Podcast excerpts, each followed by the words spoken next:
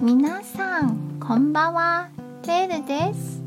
今日は台湾庶民のグルメゾーンズを紹介します。日本では中華ちまきと呼ばれていますね。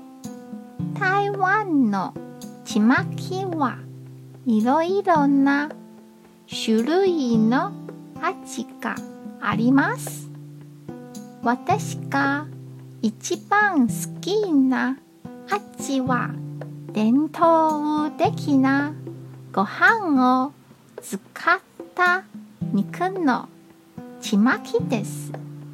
伝統的なちまきは中に豚肉たけのこきのこ切り干し大根が入っています。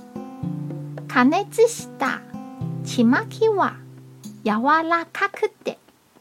風味豊かって。美味しいですね。